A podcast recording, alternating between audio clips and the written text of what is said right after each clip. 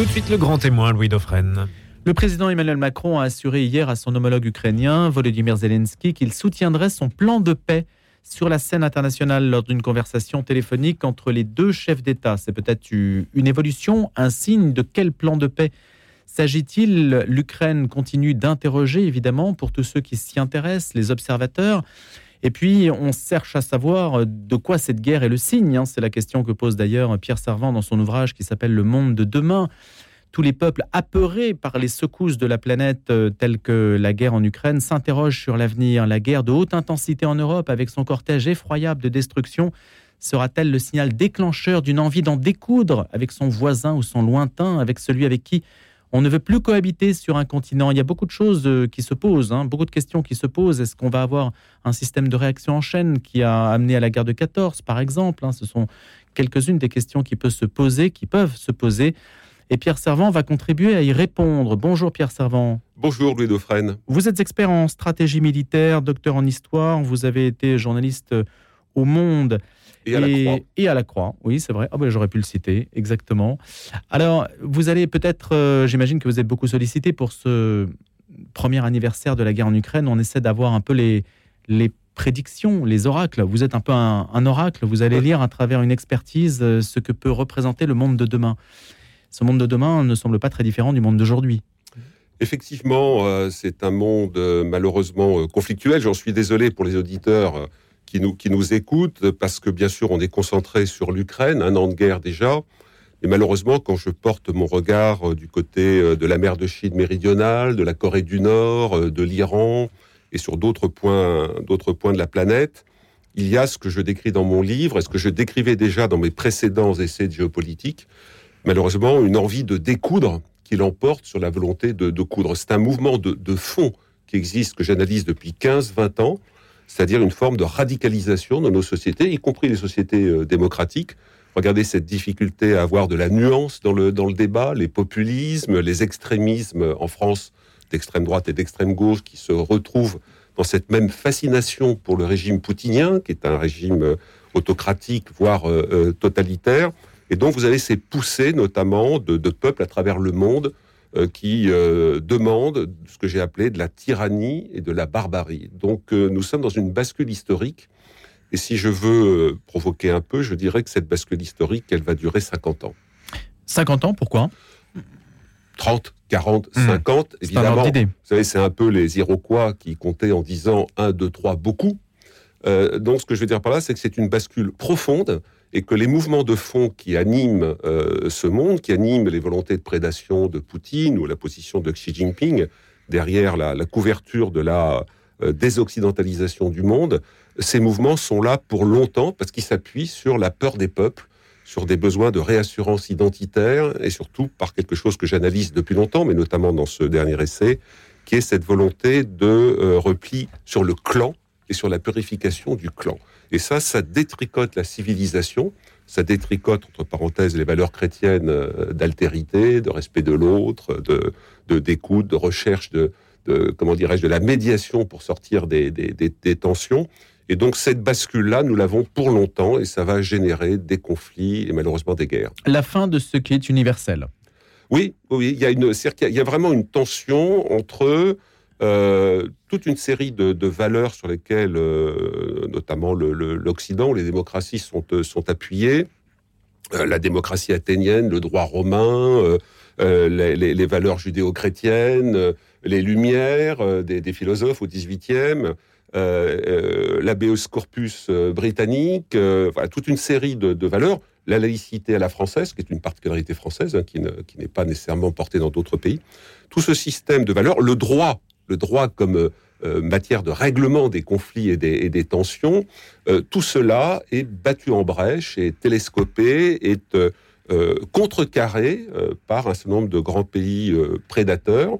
Alors évidemment, ils habillent leur prédation, je pense à la, à la Chine, à l'Iran, à la Russie, à la Turquie d'une certaine façon. Ils habillent leur discours du thème il faut désaméricaniser le monde, il faut désoccidentaliser le monde.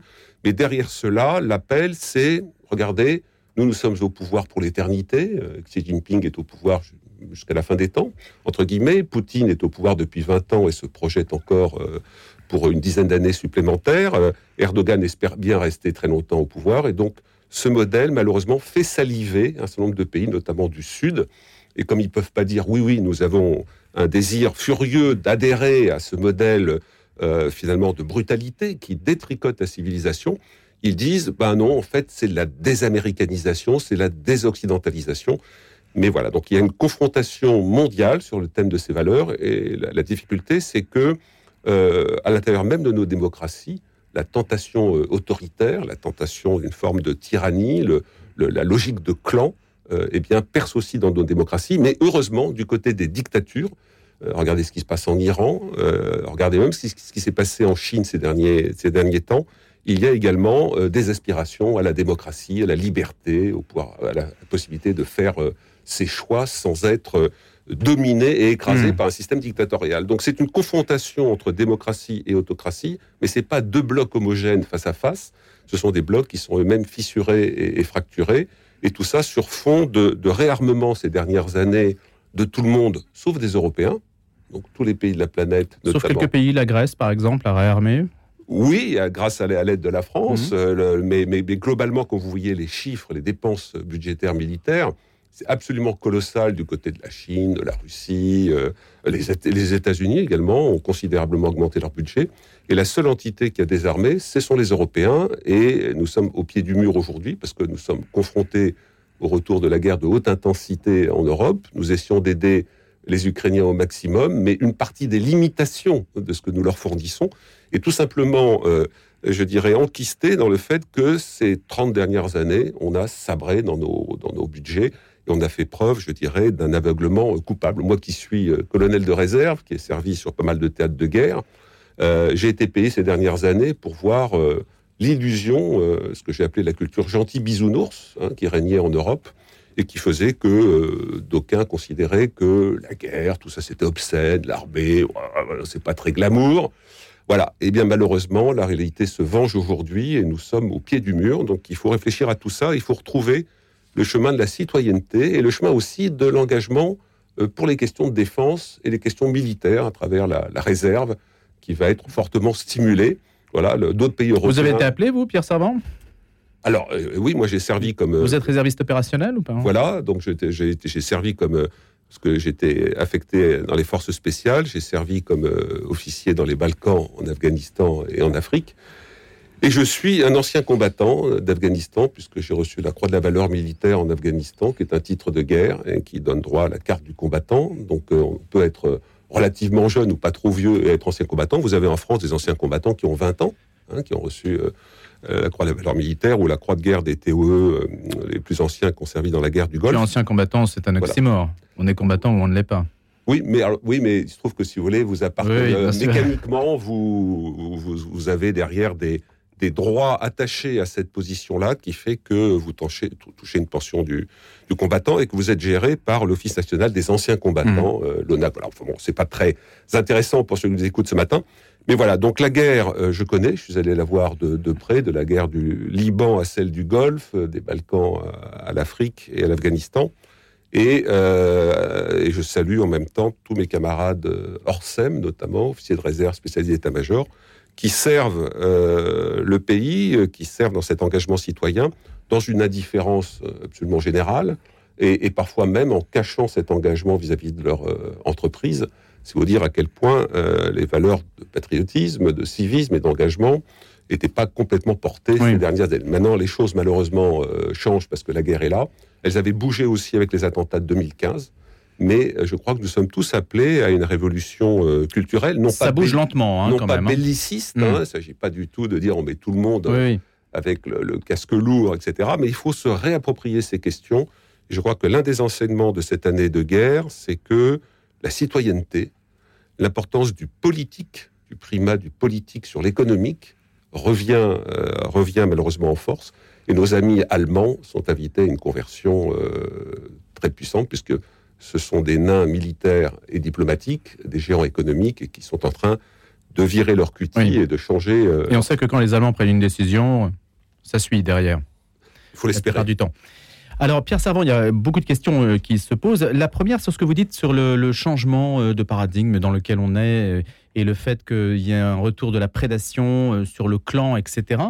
Est-ce que vous incluez quand même les, États-Unis? Parce que là, hum, on ne peut pas dire que l'Occident ait toujours donné l'exemple en la matière. Si on voit que certaines lois, si on voit la situation en Syrie, par exemple, qui est sous l'objet de sanctions qui affame la population, si on voit la guerre en Irak, la première guerre du Golfe, la deuxième guerre du Golfe, tout ça n'a pas forcément incité les autres pays de la planète à, suivre le modèle occidental, objectivement. Oui, effectivement. On ne peut pas dire euh, qu'on ait donné l'exemple, en tout cas les États-Unis. Alors, euh, oui, d'autant plus que, alors, euh, comment dirais-je, 2003, l'invasion, libération de l'Irak était une faute majeure de nos amis américains, que j'ai dénoncé dans des tas d'émissions et de, et de livres. Pourquoi? Parce que cette euh, invasion, libération de l'Irak était fondée sur un mensonge d'État, forgé par les Américains et les, Britanniques. Une fake news, hein Tout à fait. Et donc, euh,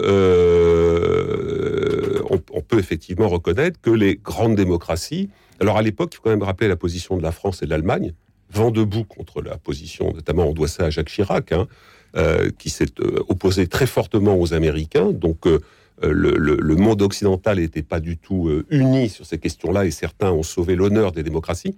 Mais votre question est importante parce que je l'entends souvent. Euh, bien sûr, les démocraties, le monde occidental, n'ont pas toujours été à la hauteur des valeurs qu'on défend. Mais j'ai souvent coutume de dire que, d'abord, je, je, conteste un peu le relativisme parce que entre des démocraties qui commettent des erreurs et des dictatures qui sont en pleine santé, mon choix est fait. Donc hmm. très clairement, euh, même les Américains, avec tous leurs défauts, ça reste une démocratie, c'est-à-dire que même Trump n'a pas réussi son coup d'État, donc il y a une alternance, euh, il y a une presse libre, et donc il y a une énorme différence entre régime euh, dictatorial, totalitaire russe, chinois, iranien, et les démocraties, même quand elles sont faillibles ou quand elles pêchent par rapport à leurs propres valeurs. Donc je ne je ne fais, je mets pas du tout les deux choses sur le même plan. Donc, il y a une exigence de démocratie à être à la hauteur de nos valeurs, mais euh, il y a une énorme différence entre les démocraties, même fragiles, même malades, et les dictatures en pleine santé.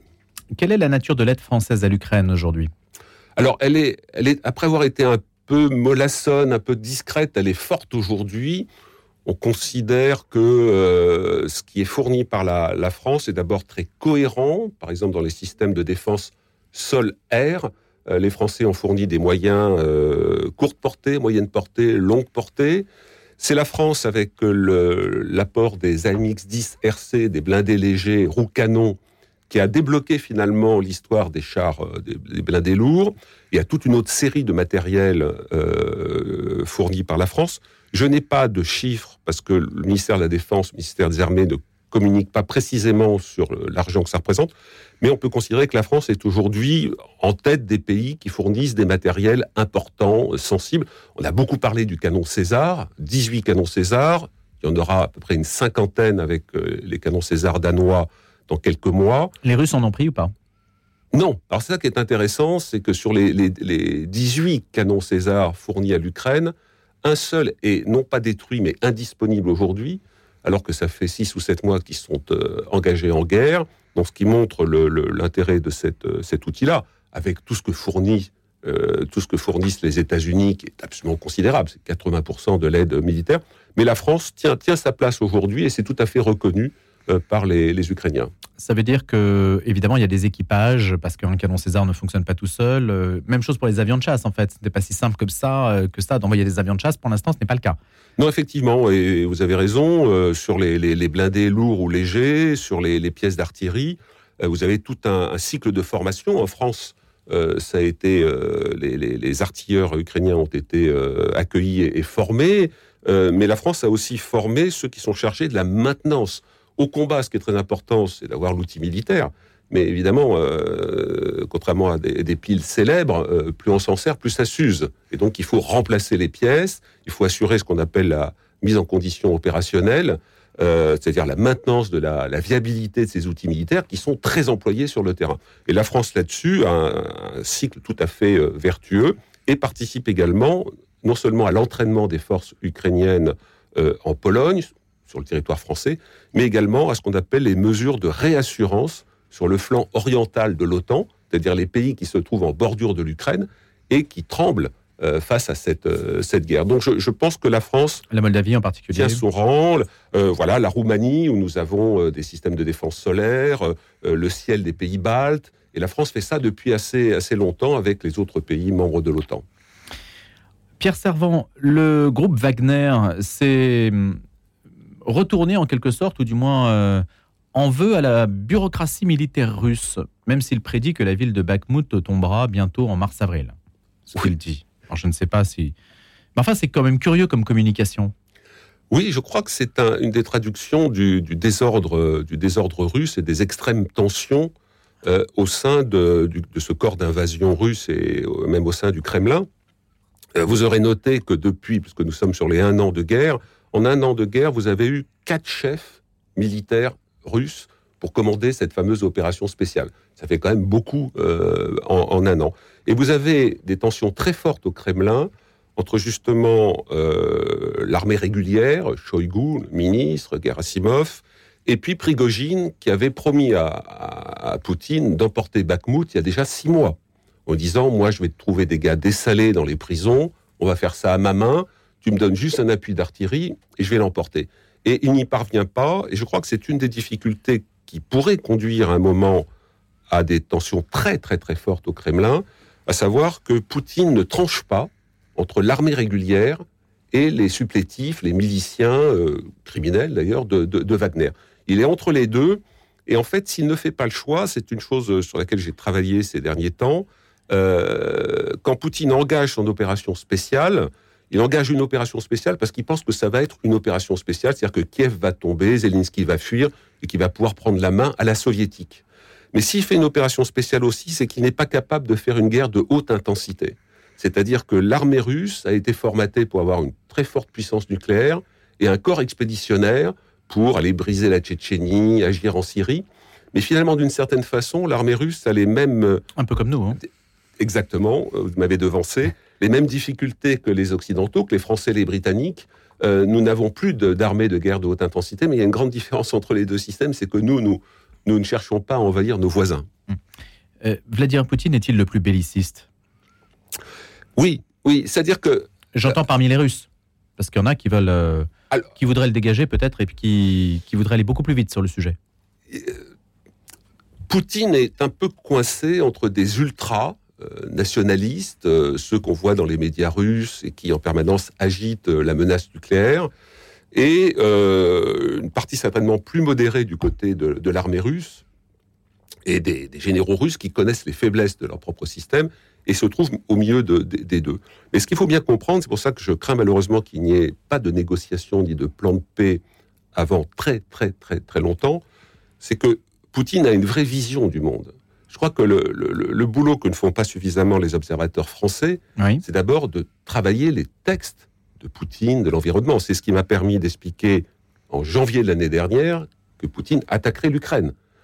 On était trois ou quatre à le dire. 98% des observateurs expliquaient le contraire. À la lumière de quoi De ces discours? Alors, euh, euh, voilà, euh, pas la lumière du mar de café, de la hmm, boule de cristal, pas la lumière du renseignement américain auquel je ne, je ne donnais aucun crédit depuis 2003 mais simplement en analysant le discours et les dynamiques de force. Pourtant, il a été bon le renseignement américain sur l'Ukraine en tant que tel. Hein. Tout à fait. Mais je ne lui faisais aucune confiance.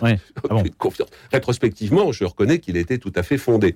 Mais je ne suis pas fondé sur le, sur le renseignement américain, parce qu'encore une fois, depuis les mensonges d'État de 2003, euh, moi, je, prenais euh, ce qui venait du renseignement américain avec une extrême prudence.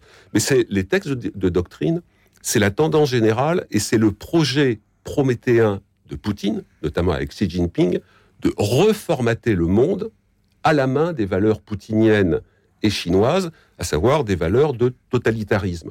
Et vous avez une logique intérieure à ce système-là.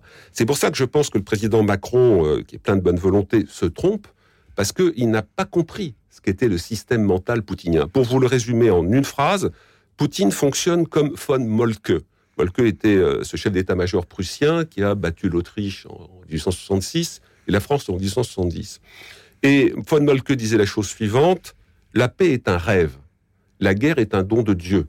Les Allemands sont allés jusqu'au bout de cette logique, puisque la devise Dieu avec nous, Gott mit uns, était frappée sur les boucles de ceinturon.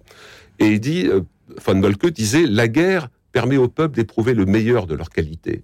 Ce que je veux dire par là, c'est que ce que nous avons du mal à comprendre, nous, occidentaux, européens, euh, hommes et femmes de paix, c'est qu'il puisse y avoir chez des chefs d'État euh, l'idée que l'option de la guerre, l'option de la prédation, l'option de la violence, soit une option raisonnable et raisonnée.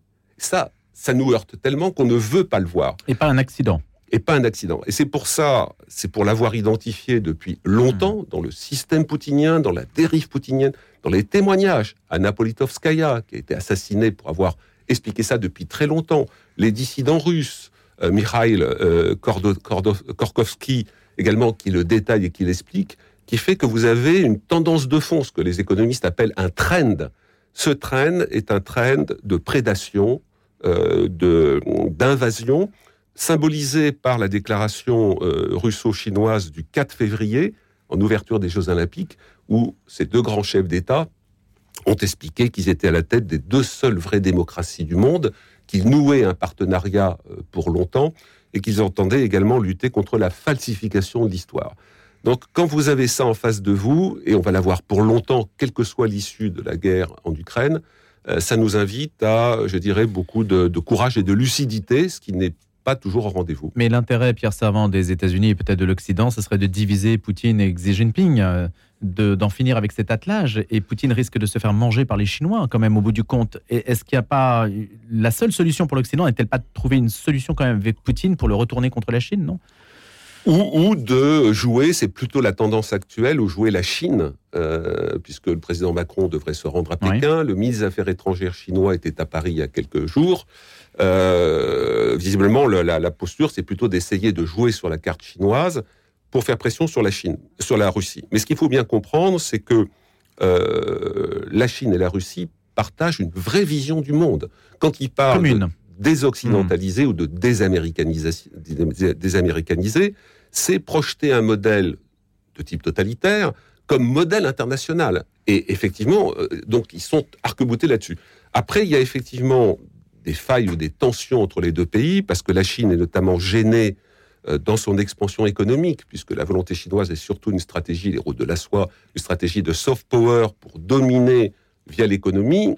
Et cette guerre qui ne marche pas gêne finalement la Chine. Donc il peut y avoir des tensions entre les deux, mais sur le projet idéologique qui nous est opposé, qui est opposé à nos valeurs, là-dessus il y a une réelle solidarité. Et vous avez vu que ces dernières heures, les Américains euh, lancent des avertissements euh, à la Chine en disant n'allez pas dans le sens de ce que nous sommes en train de deviner en lisant votre dessous des cartes, à savoir que vous, avez, vous allez livrer des armements euh, importants, majeurs et létaux à la Russie. Et donc vous avez un avertissement des Américains.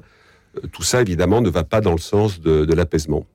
Plutôt de l'escalade et avec des blocs qui se constituent. Oui. Pierre Servant, merci de nous avoir éclairé de vos expertises, de vos analyses que l'on pourra évidemment retrouver dans le monde de demain aux éditions Robert Laffont. Je vous souhaite une excellente journée et à bientôt. Merci beaucoup de votre invitation.